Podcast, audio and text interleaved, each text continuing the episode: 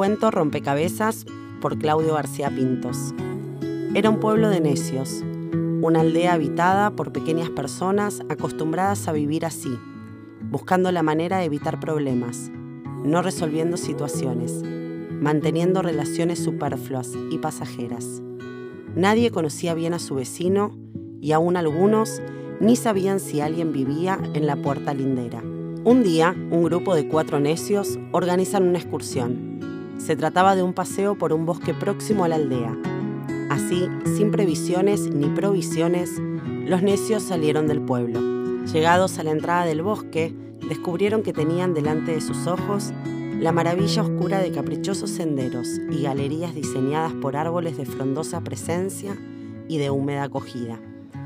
Eligieron un claro como entrada y se introdujeron en esa cautivante imagen. Una vez adentro, fácilmente quedaron atrapados por una maraña espectacular de sombras que confundieron sus pasos y les hicieron perder la referencia de la entrada escogida.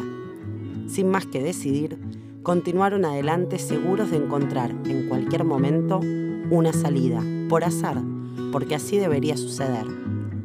Pronto, muy pronto, debieron enfrentarse con riesgos de todo tipo. Uno de ellos comenzó a percibir sonidos, ruidos extraños, desconocidos. Enseguida pensó que se trataba de los duendes del bosque, fantasmas que habitaban su húmeda oscuridad y que perseguían a los intrusos que osaban invadirla. Sintió miedo, vaciló un momento, quiso huir, pero pronto reaccionó y encontró qué hacer. Se tapó los oídos con sus manos y quedó tranquilo porque así, pensó, los duendes ya no existen. Otro de ellos descubrió entre las sombras cerradas del bosque presencias extrañas que lo seguían y lo miraban. Se trataba de curiosos seres que aún modificaban sus formas a medida que se acercaba o se alejaba de ellos y que surgían de la oscuridad como personajes amenazantes. También sintió miedo. También quiso huir de ese círculo en el que había quedado atrapado por las sombras y sus temores. Se sintió perseguido y amenazado. Pronto reaccionó como sucedió con el otro necio, descubrió qué hacer. Se tapó los ojos con sus manos y quedó tranquilo porque así, pensó, las sombras amenazantes ya no existen.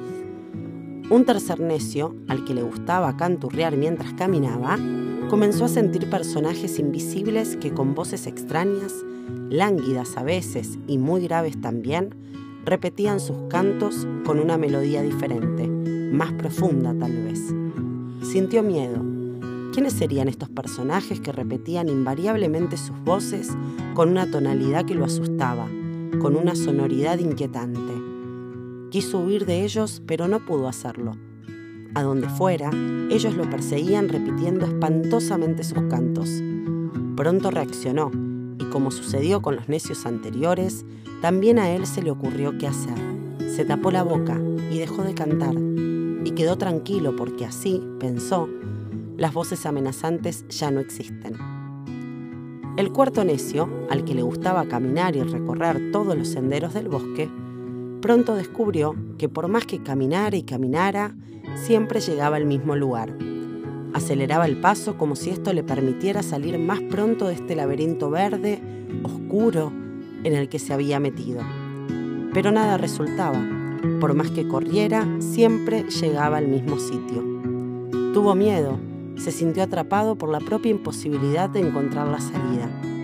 Quiso huir, pero no logró hacerlo. Caminar hacia donde caminara, los senderos invariablemente lo conducían hacia el mismo lugar, siempre. Pronto reaccionó y como sucedió con los otros tres necios, descubrió qué hacer. Se quedó parado, porque así pensó, los caminos no se cruzarían impidiéndole salir del lugar. Pero pronto sintió que no había resuelto el problema. Permaneció parado allí un momento y tampoco había salido del laberinto. Este seguía existiendo en torno suyo, cerrado, enigmático y verde oscuro. Pensó un instante y se dijo que si existía una entrada, debería existir una salida a la que solo accedería buscándola, y a pesar del miedo y del temor, se decidió a encontrarla. Tomó una piedra, la ató a una cuerda que construyó con raíces y la arrojó hacia adelante en medio de la espesura verde del bosque Luego, siguiendo la cuerda como sendero, se encaminó pausada pero decididamente. Así, inventando senderos a través del verde espeso del bosque, llegó a la presencia del duende del bosque. Se trataba de un pequeño y muy simpático personaje que con curiosa afectividad lo recibió. El necio se asustó, pero no intentó huir de él, porque percibió que era bien recibido. El duende le guió hasta la más próxima salida del bosque. Al llegar a ella, se encontró con una montaña curiosa, formada por miles de piezas de un rompecabezas gigantes. Entonces le dijo que la única condición para salir del bosque por esa, la única salida que el bosque tenía, era armar la figura del rompecabezas íntegramente.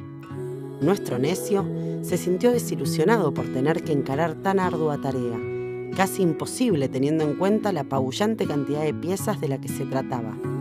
Mas el duende del bosque lo alentó diciéndole que debía intentarlo o volver hacia el centro del laberinto y quedarse detenido allí, tal como ya lo había experimentado antes. El duende lo dejó solo para que decidiera qué hacer y se perdió en la espesura del bosque deseándole éxitos.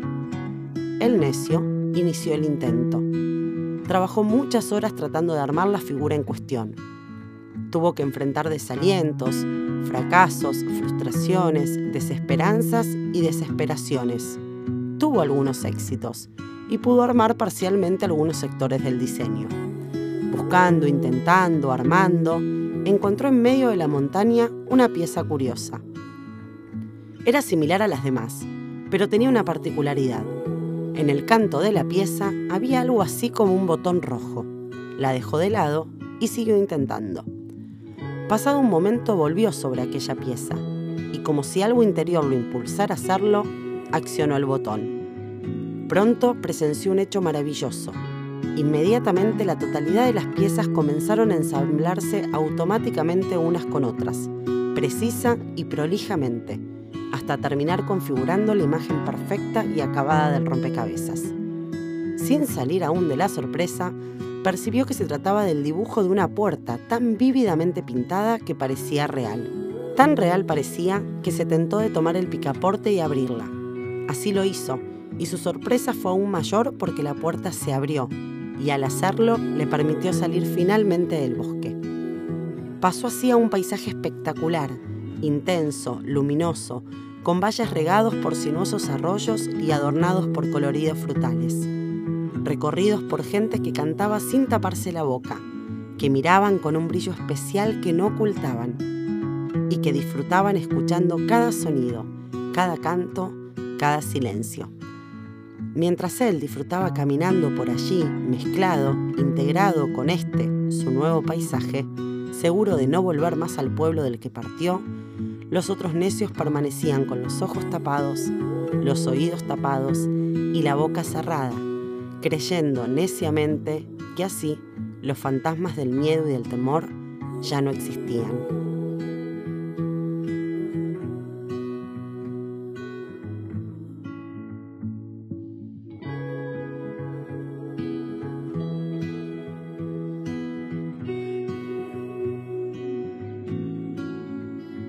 Ahora compartiremos la reflexión que el propio Claudio García Pintos realizó sobre su cuento Rompecabezas. En Rompecabezas se nos presenta la historia de cuatro necios que ante la circunstancia de resolver el tránsito por un bosque, asumen actitudes completamente diferentes.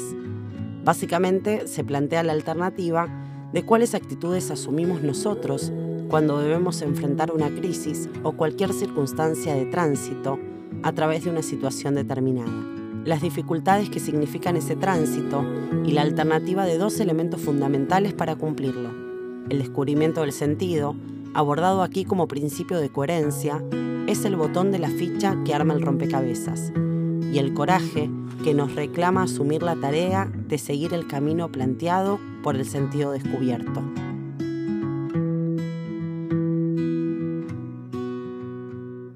Nos encontramos en el próximo texto.